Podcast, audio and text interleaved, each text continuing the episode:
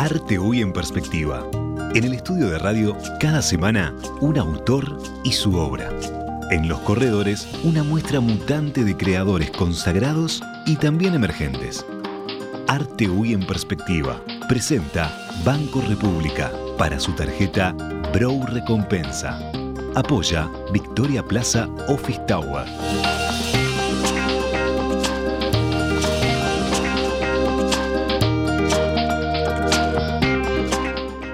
La conversación. Hoy conduce Daniela Blut.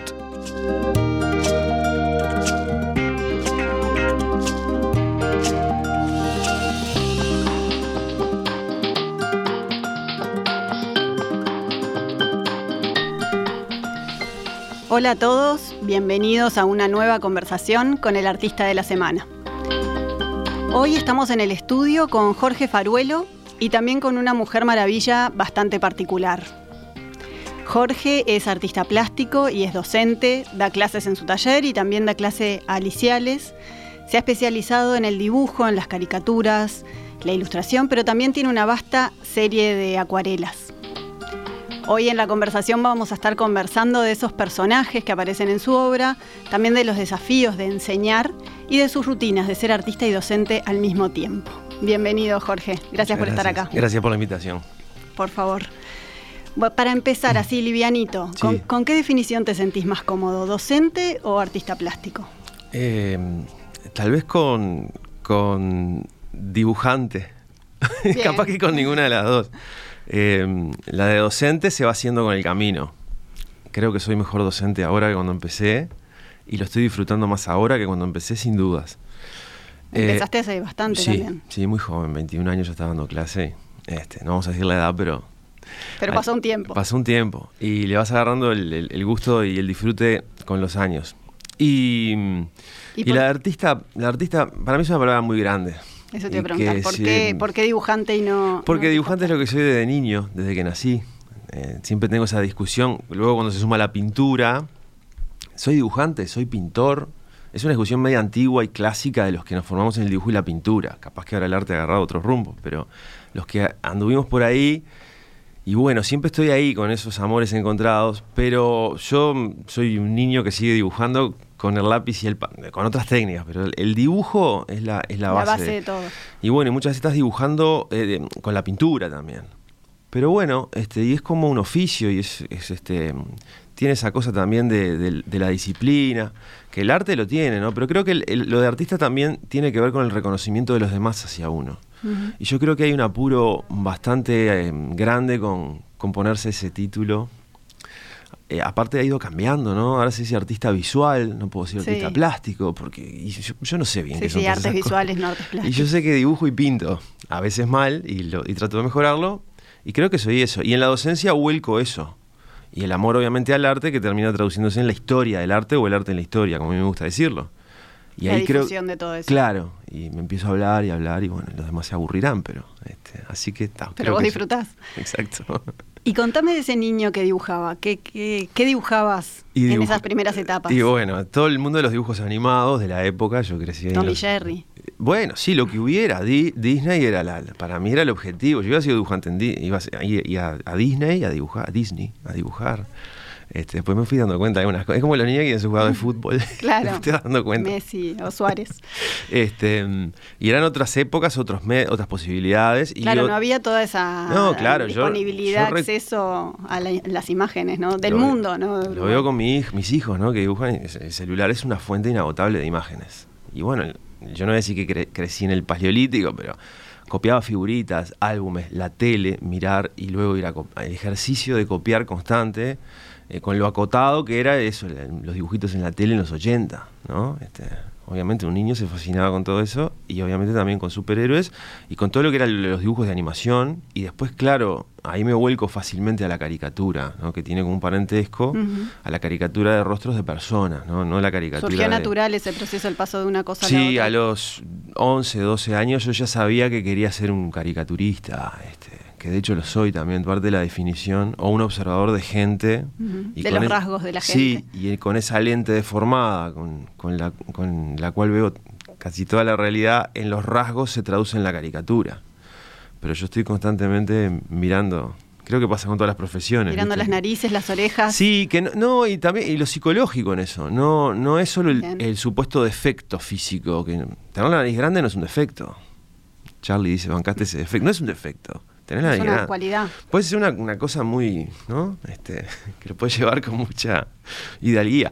Pero está esa idea de que el caricaturista marca defectos, que para mí es un error. Marcás rasgos Bien. característicos. Y muchas veces también lo físico y lo psicológico este, están ahí en, en consonancia. Y yo, y yo muchas veces, eh, o creo que el buen caricaturista marca la psicología de la persona. A través de rasgos, Claro, los rasgos están con actitudes, actitudes corporales, cómo hablas, cómo te.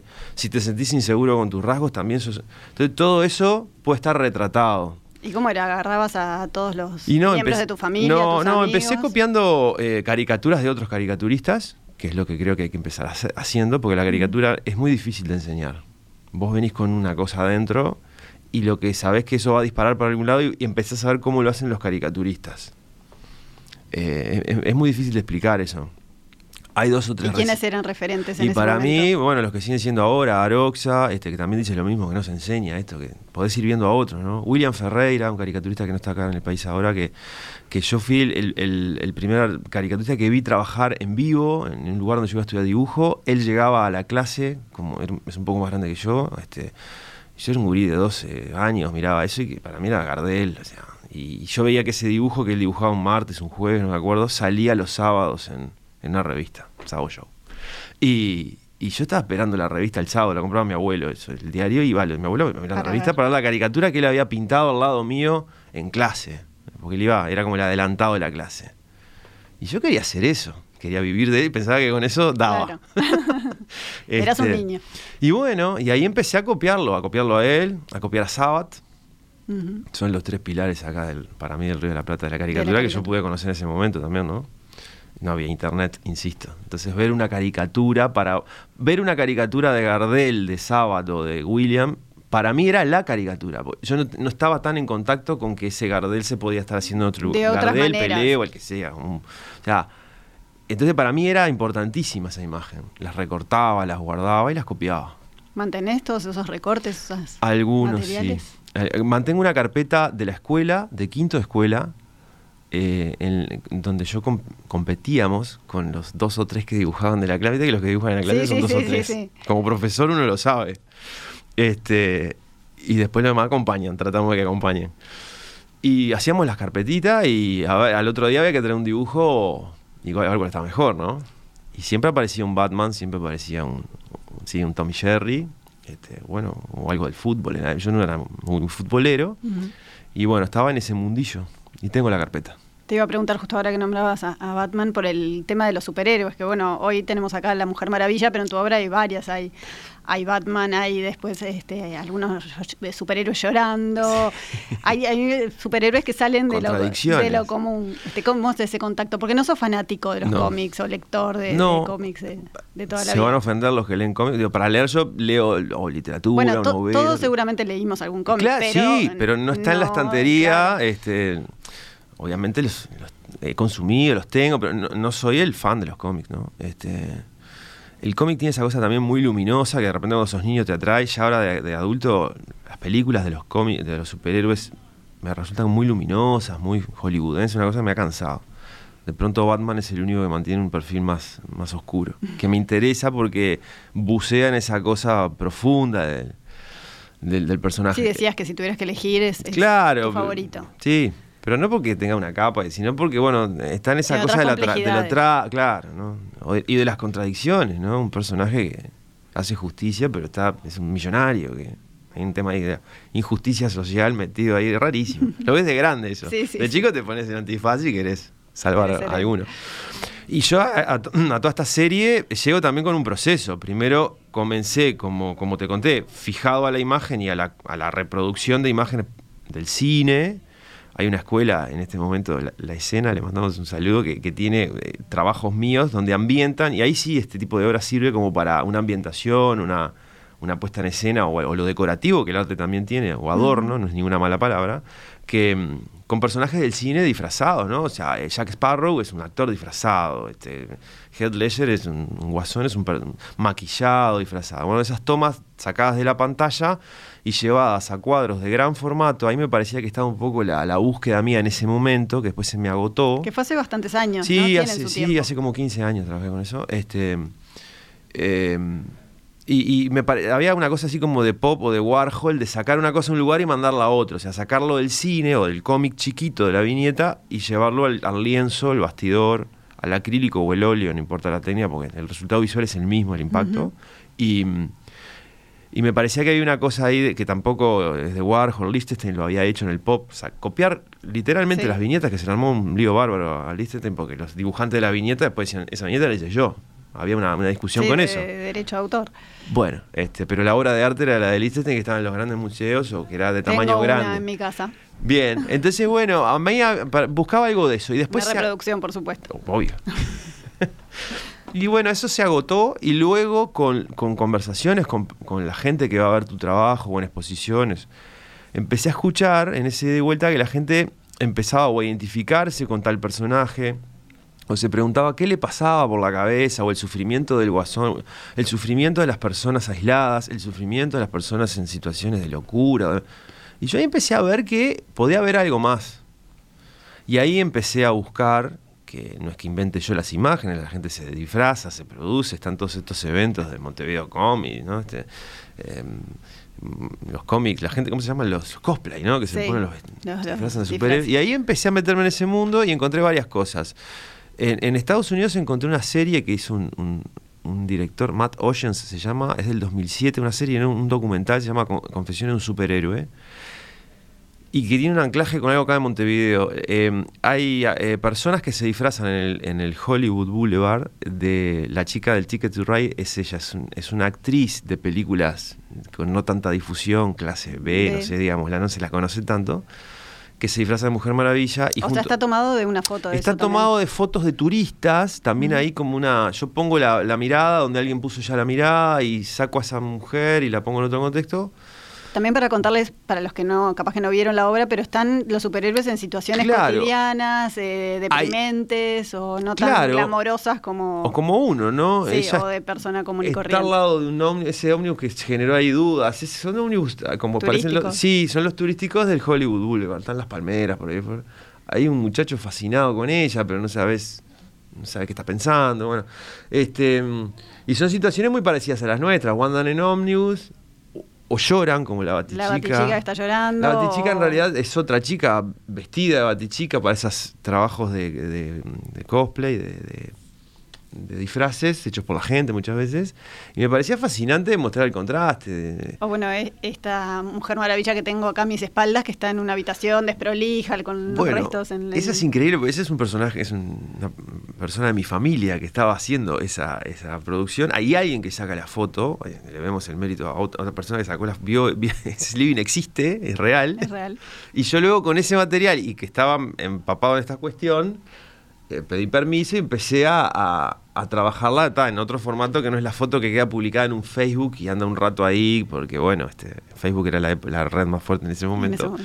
Este, y después ahí empecé a ponerle de nombres, eh, me parecía que ella se vestía finalmente como, se llama Wonderful Tonight, como la canción de Eric Clapton, que él le dice a la chica que esta, esta noche está, está maravillosa, está- se, ve, se ve linda. Pero de ahí algo de precario, porque es una superheroína que se hace su traje con cascola y con tijeritas, y porque esa situación estaba ocurriendo, pero yo lo, lo quise llevar a imaginarme, y bueno, y si, si la Mujer Maravilla tiene que entre todos sus quehaceres también... También terminar de hacerse el traje. y después se fue también reciclando el tema de la imagen con la mujer en 10, 12 años.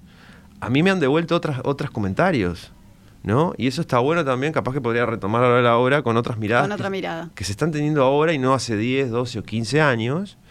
Eh, y ha sido interesante. La, la mujer que tiene que hacer de repente un montón de cosas, sola, en la casa, ¿no? Empiezan ese, ese mundo. o por qué la mujer maravilla con ese shortcito y ese top y, y Y- el resto de los superhéroes con unos mamelucos de pies a cabeza. ¿no? ¿Por qué no? ¿por qué no? O- y también trabajé, porque si no, tra- trabajé, obviamente, serie con, con- con varones. Yo cuando hicimos la producción armé un pack de tres mujeres para que tuviera cierta unidad.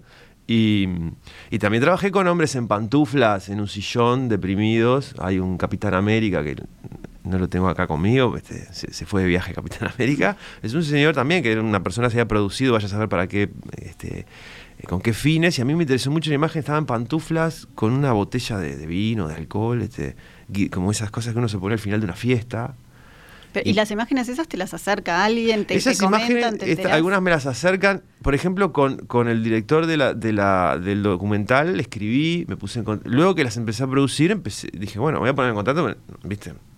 Sí, Quedó fascinado, me escribió, bueno, un breve contacto ahí, este, eh, se interesó con algunas. Ahí había un Batman que tenía problemas con la ley, de verdad, eso me parecía fantástico, porque yo me fui enterando con él. El, que- el personaje, la persona que se viste de Batman allá, este, tiene problemas con los turistas porque a veces los, los apura un poco, porque se- le sacan la foto y que le den plata, y se lo ha llevado preso la policía, y hay fotos de eso. Ah, mira, así se puede. ya era como otro paso. Yo las voy, ta- también la escena la voy armando, retocando un poco, destacando lo que me interesa. Y te decía que tiene algún anclaje con, con Uruguay, porque han salido eh, artículos y demás. Acá tenemos un Spider-Man en el, en el Parque, Parque Rodó, Rodó. que es lo mismo. Es un señor que se ha producido su traje, se ha vestido de Spider-Man toda la vida, nadie sabe quién es. Lo han entrevistado medio con el anonimato, ese también como el superhéroe. ¿Lo, lo tenés ese? ¿Lo pintaste? No lo he pintado aún, pero siempre le estoy echando el ojo. Aparte fotógrafo, he jugado también con la, la Sí, Peter sí, sí, Parker. saca- saca Hay un viaje ahí muy interesante ahí. Y bueno, y siempre me hizo acordar cuando conocí a los de Estados Unidos, dije, bueno, esto, esto es medio, al menos occidental o medio mundial, esta locura de, de sacarse fotos. Y la gente se fascina y se saca con ellos. Y bueno, ahí anduve un rato también. Y luego, bueno, di por cerrada la serie. Este, que ya te digo, me sor- por un tema de tamaño y de formato, Hoy la trajimos. convenía que y, y de impacto visual. Pero bueno, este, en aquel momento le di cierre en algún momento y me trajo alegrías, así que. Y volviendo un poco a las caricaturas que hablábamos al principio, en las caricaturas también, o sea, has pintado de todo un poco, Sí. ¿no? Eh, desde, bueno, hay unas de Vladimir Putin, hay, eh, Sí. Eh, bueno, Onetti, Hay de todo. Clint Eastwood, de todo. hay de- me fascina obviamente la cultura, el cine, y después la, la política me tira mucho el, el tema de ser ah, filoso y agudo. Todas esas que me dijiste de Putin y demás, en, en- en pandemia Sí. me dediqué a medio que a encerrarme también creativamente, pero tenía que por algún lado... Y hice mucho cosa de política, eh, o, de- o sea, per- personajes de la política que estaban con, todo el tema de, de cómo resolver este asunto. Este, y, y hice también humor gráfico, ¿no? Que no se puede hacer chistes en, en situación de pandemia. Yo los hice. También una manera de. ¿Los hacías para vos o se publicaron en Sí, los lado? publicaba. Tuve, siempre me, ah, qué bueno, habría que publicarlos, habría que publicarlos. Y siempre estaban en ese momento las editoriales complicadísimas porque, viste, che, la pandemia. Y bueno, está, está buenísimo, pero quedó ahí. Están en el Instagram. Este, eh, tengo los.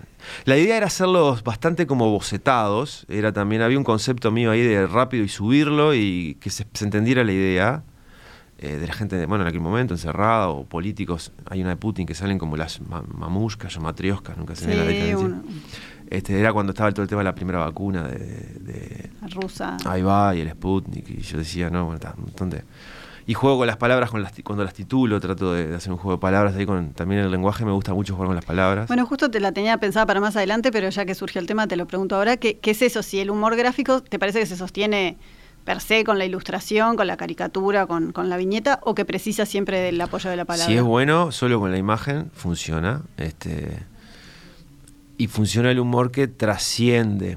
Vos mira, bueno, la pandemia pasó, o- ojalá, ¿no? O sea, no tengamos más, pero la situación de de repente de, de- de angustia o de reflexión o de. o, bueno, esa cosa más filosófica que trata el humor gráfico que es bueno, el de Tute, por ejemplo, el argentino, el de Kino, ni que hablar. Este, pasa los años, pasan las décadas. Puedes estar haciendo un chiste de la dictadura en dictadura, pero pasan 40 años y, y la cuestión planteada se va a resignificar, a reciclar y, y sigue sosteniéndose. Ese es el buen humor. No el chiste, el chiste es una cosa más rápida. El humor gráfico, Sí, más que caduca capaz el chiste. Sí, sí. Entonces, bueno, creo que, que si es bueno con la imagen funciona y si no con breves intervenciones de texto que también, bueno, necesita un anclaje, ¿no? Si hay dos personajes que dialogan, creo que a veces el, el- el dibujito, el muñequito te acompaña algún seño, alguna expresión o que mira la cámara, ¿no? Del, o al espectador. Ese es un juego muy, muy común del dibujo animado. cuando Bugs Bunny miraba al, espectador, ¿no? Warner trabajaba con eso fantástico. Siempre lo miraban a uno. Y bueno, este. Sí, el correcaminos. Claro, antes de que se desplome todo, te mira vos. y ahora, bueno. Cómplice. Yo hago eso cuando pongo dos muñequitos. El globo se sostiene, los globitos, el texto es lo importante y hay uno que acompaña con, con algo de lo gestual. Perfecto. Bueno, vamos a hacer una pausa. Estamos con Jorge Faruelo y volvemos para seguir conversando hoy jueves.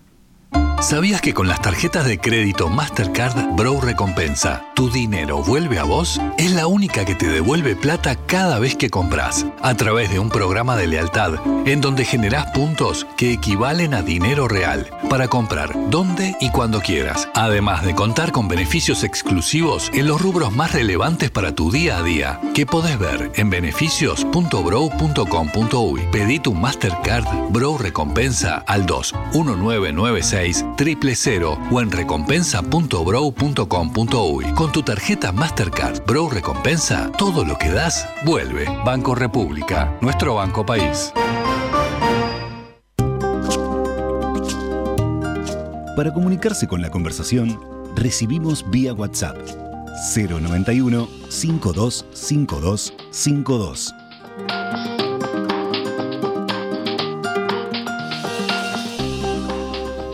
Volvemos a la conversación. Hoy jueves estamos con Jorge Faruelo.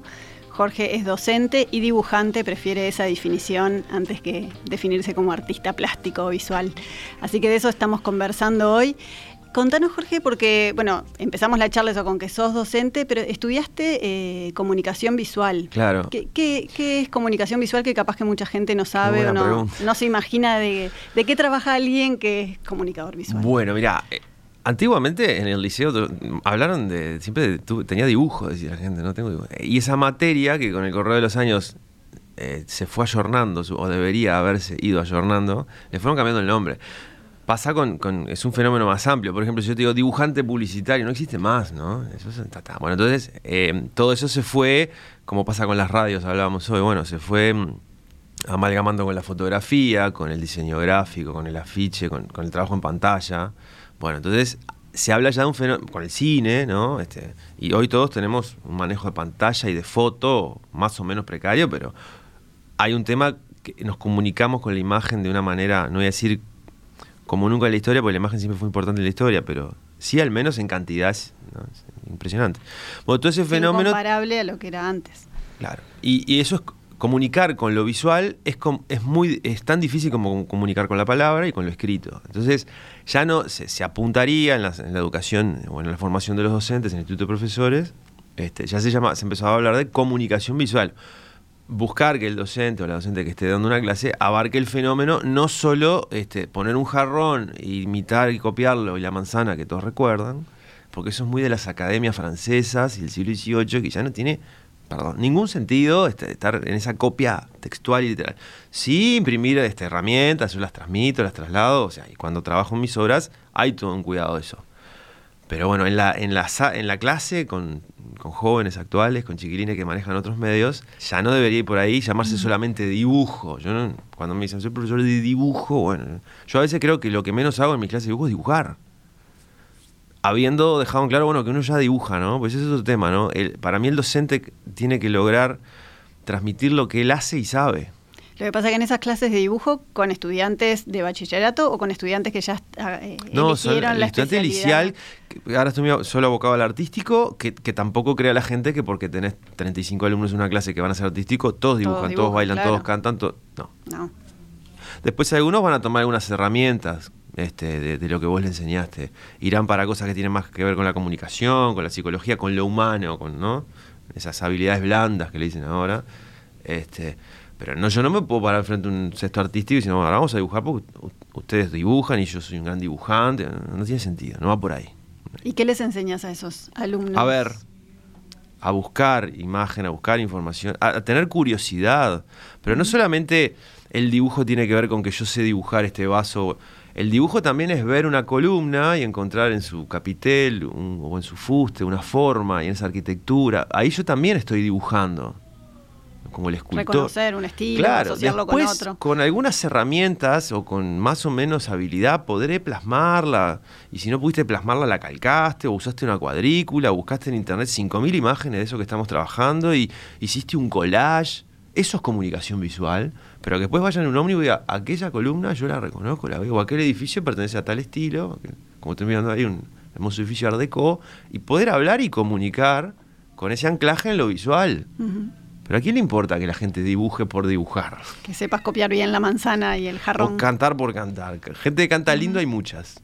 Y muy bien. Artistas o músicos se cuentan. Entonces, son otros viajes, ¿no? Perfecto, esa diferenciación. Y también das clases en tu propio taller. Sí, el taller, eh, según las épocas y los momentos de la, demanda vida. de las otras cosas. Sí, sí, de momentos de uno. En este momento mi taller está en, en mi casa, en una habitación en mi casa, este, pero tuve talleres donde recibía más gente, más alumnos, en distintas locaciones. Eh, en general he trabajado en talleres yo solo, en alguna experiencia con, con amigos que nos juntábamos para sostener o llevar adelante un taller. Eh, y los pintores somos bien bichos solitarios, este, medio como los gatos, ¿no? Sí, sí. Me acerco, siento- pero cuando quiero y por sí, un ratito. y yo me siento muy cómodo en esa soledad y bueno, a veces dejo un poco la docencia en mi taller, a veces de lado. Ahora estoy bastante abocado que cuando tengo hijos chicos y demás que me demandan atención, cuando cierro la puerta es, Tu momento. déjenme eh. estas tres horas para mí en el taller y, y sale de repente alguna de esas acuarelas que quité hoy. Bueno, ¿Y tenés una rutina así, decir, No, bueno, bueno. no sé, las mañanas las dedico Sí. a esto o, Sí, o sí. soy noctámbulo y... Bueno, yo voy a contrapelo del mundo. A mí me encantaría trabajar y vivir de noche, no, no en la noche del, de- de- del boliche, en la noche del silencio. Este, empiezo a funcionar mentalmente después de las 6 de la tarde, creativa y mentalmente. Que me disculpen, a todos mis alumnos los veo de mañana. Sufren el peor momento de mi, del día mío. Y he, he vivido así, vete, he vivido así hasta que me- Bueno. me- no sé, el, el mundo funciona de día. Y a las 6, claro, ahí tenés que entrar a lidiar, porque de repente si venís cansado de otras actividades, eso también me identifica con el superhéroe. Tenés que hacer, sos Clark Kent en el diario y luego te pones la capa y salís a... Bueno, yo eh, de repente al final del día me empiezo a poner la capa y el superhéroe pinta o crea cosas. Este, y el mejor momento es, la caída del sol y la, noche. Pero bueno, me, me he repartido, eh, he logrado tener días puntuales que voy a dar clase mm, y otros días que, por, suerte lo he logrado no, no ir para poder trabajar de estas otras cosas. Este, pero en mi mundo ideal sería este, trabajar más bien en la, en la noche. En la noche. Y contanos de, de lo último que es lo que lo último que estás produciendo, que son esas acuarelas, que, Sí. que también vimos varias, que hay imágenes, bueno, de, de edificios icónicos, de plazas, Sí. eh, bueno, hay bares y confiterías icónicas de, de la ciudad, Sí. hasta Chespiñeiro, hasta el Oro del Ring. cosas que se están demoliendo. Eh, empezó también con el, el- mismo, siempre veo que tengo como un patrón, me, arrimo, algunas ahí en me la- arrimo algunos pantalla. artistas que lo hacen, eh, me empiezo a interesar con el tema también luego de la pandemia y con Instagram me pasó que me daba cuenta que las acuarelas tenían un alto impacto, eran este era es un tra- una obra que se tiene, se tiene que hacer rápida la acuarela. La acuarela no puede llevar días de trabajo ni horas de trabajo, que lo de un cuadro sí. Porque son distintos materiales. Porque se va pinturas. secando y Porque la tiene la, la acuarela tiene que ser liviana, tiene que ser agua, este, sobre un papel, tiene que, que ser transparente, no, no se puede, no puede ser densa. Si vos pasas horas con eso, lo cansás y vas haciendo un empaste que es una témpera, una que es otra cosa. Entonces tiene que ser necesariamente rápida, liviana. eh, tiene que haber aire y luz en la, en la acuarela.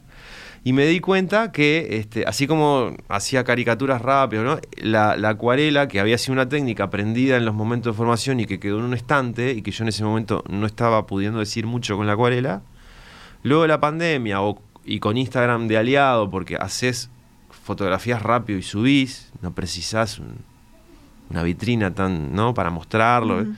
Y este, me di cuenta que había un ida y vuelta muy rápido, ¿no? Este, la gente estaba diciendo, qué bueno es. Y a partir de ahí luego empecé, bueno, ¿y, y qué quiero decir? Después vine a preguntar, ¿tengo la técnica o tengo el, el medio? ¿Fluye, anda? Sí. ¿Y qué puedo ¿Qué- decir, qué quiero con, decir esto? con esto?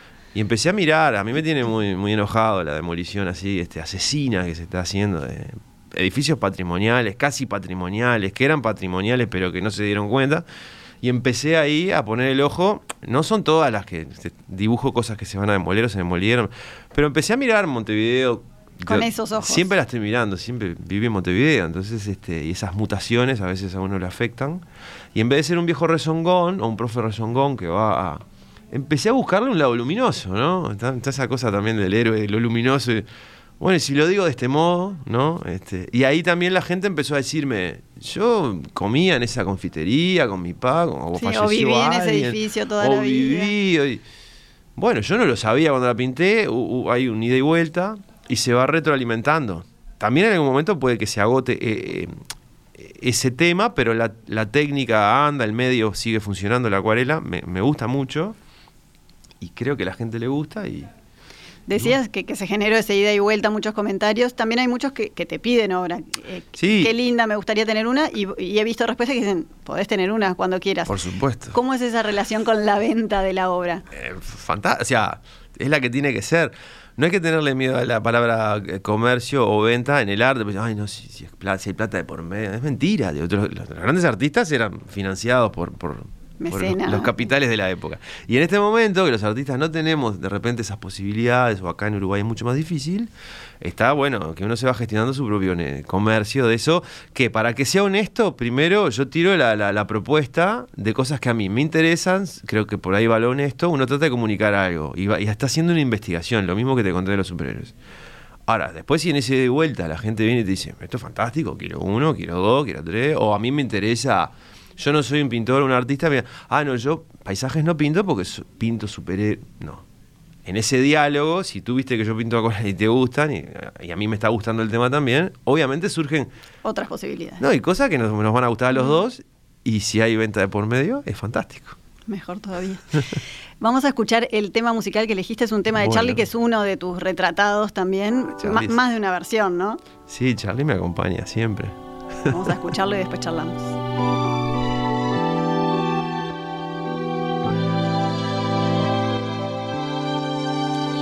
Yo nunca vi New York, no sé lo que es París. Vivo bajo la tierra, vivo dentro de mí. Yo no tengo un espejo, no tengo un souvenir. La lágrima me habla y está dentro de mí. Yo solo tengo esta pobre antena que me transmite lo que decir. Esta canción,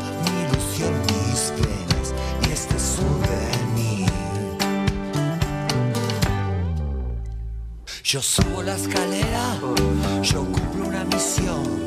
La lágrima me dice que yo la Estábamos escuchando este tema, un clásico de, Charlie. ¿Por qué lo elegiste? Primero porque Charlie está, es, mi- es uno de mis músicos de cabecera. ¿Lo Este, escuchás mientras sí, creas? Sí. Sí, soy bastante rutinario con la música que escucho. Eso de estar mal. Ya nos pasó con otros artistas, se ve que Hay como una cosa media este, este. Y, y Charlie siempre, ¿no? Eh, en todas sus etapas. Parece un artista que tira cosas pop y livianas, como este tema de chipi chipi, yo que sé que chipi chipi nada, no debe ser nada. Este, musicalmente simple, comparado con otras cosas que ha hecho el propio Charlie. Pero tiene imágenes que a mí me encantan, ¿no? Este, vive bajo la tierra, vive, vive dentro, vivo dentro de mí, dice. Esa cosa de, y que anda con, pero que anda con una pobre antena. Y tiene también esa cosa como de Warhol que andaba con la cámara y habla de espejos y este yo no sé bien qué quiere decir la letra, pero lo que yo Lo que vos interpreto interpretás, que es lo importante. eh, de todas las también podría haber traído la de Charlie la de los super- mirando superhéroes que cantaba también que era bastante obvia la, la- la analogía, pero esta chipi chipi que pasa como liviana y pop y desapercibida, esa cosa de la antena, yo ando con una antena. Dice que me transmite lo que decís, este, y es esto, ¿no? Donde vas captando un poco de todo, un poco de la docencia, un poco de los alumnos, y un poco, de de lo que tengo yo adentro subterráneo y lo saco para afuera en determinado momento y lo vuelvo, ¿no? Este, y creo que el arte es eso, más allá de los encargos y todo eso que hablamos, ¿no?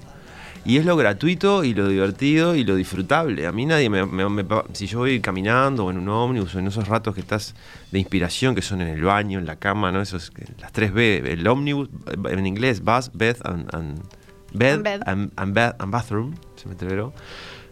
Cuando el cerebro Bien, está clave esas. las 3B. 3B, sí. Este, no lo Hay otras que son hay- bueno, bonito y barato, pero estas Esta es son mejor útiles. porque es cuando aparentemente el cerebro se desconectaba. Digo desconectado porque con el teléfono nadie en el ómnibus va muy desconectado. O mirando. Y a mí, a mí se me ocurren y se me resuelven muchas cosas creativas.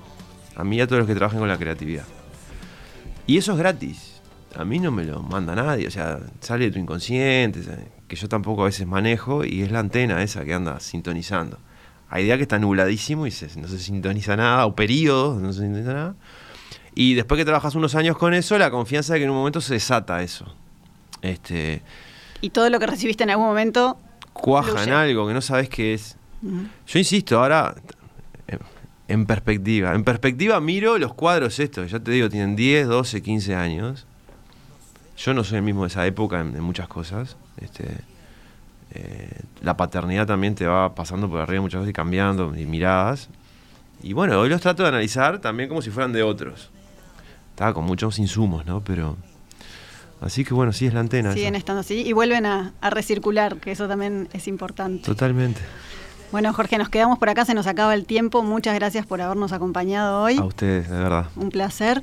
Y recuerden para los que nos están viendo o escuchando que en un ratito nada más esta entrevista ya queda disponible en la web de la radio, igual que todas las, las anteriores de este ciclo de arte UI en perspectiva. Nos despedimos por acá hasta el jueves que viene para encontrarnos en una nueva conversación.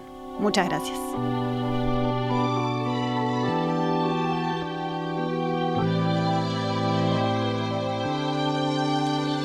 Yo nunca vi New York, no sé lo que es París. Vivo bajo la tierra, vivo dentro de mí. Yo no tengo un espejo, no tengo un souvenir. La lágrima me habla y está dentro de mí. Yo solo tengo esta pobre antena que me transmite lo que decir. Todas las conversaciones quedan disponibles en nuestra web radiomundo.uy. Yo subo la escalera, yo cumplo una misión. La lágrima me dice que yo tampoco soy la hija de un amor, la hija de dolor, la hija que no espera. Tu tiempo se acabó. Si este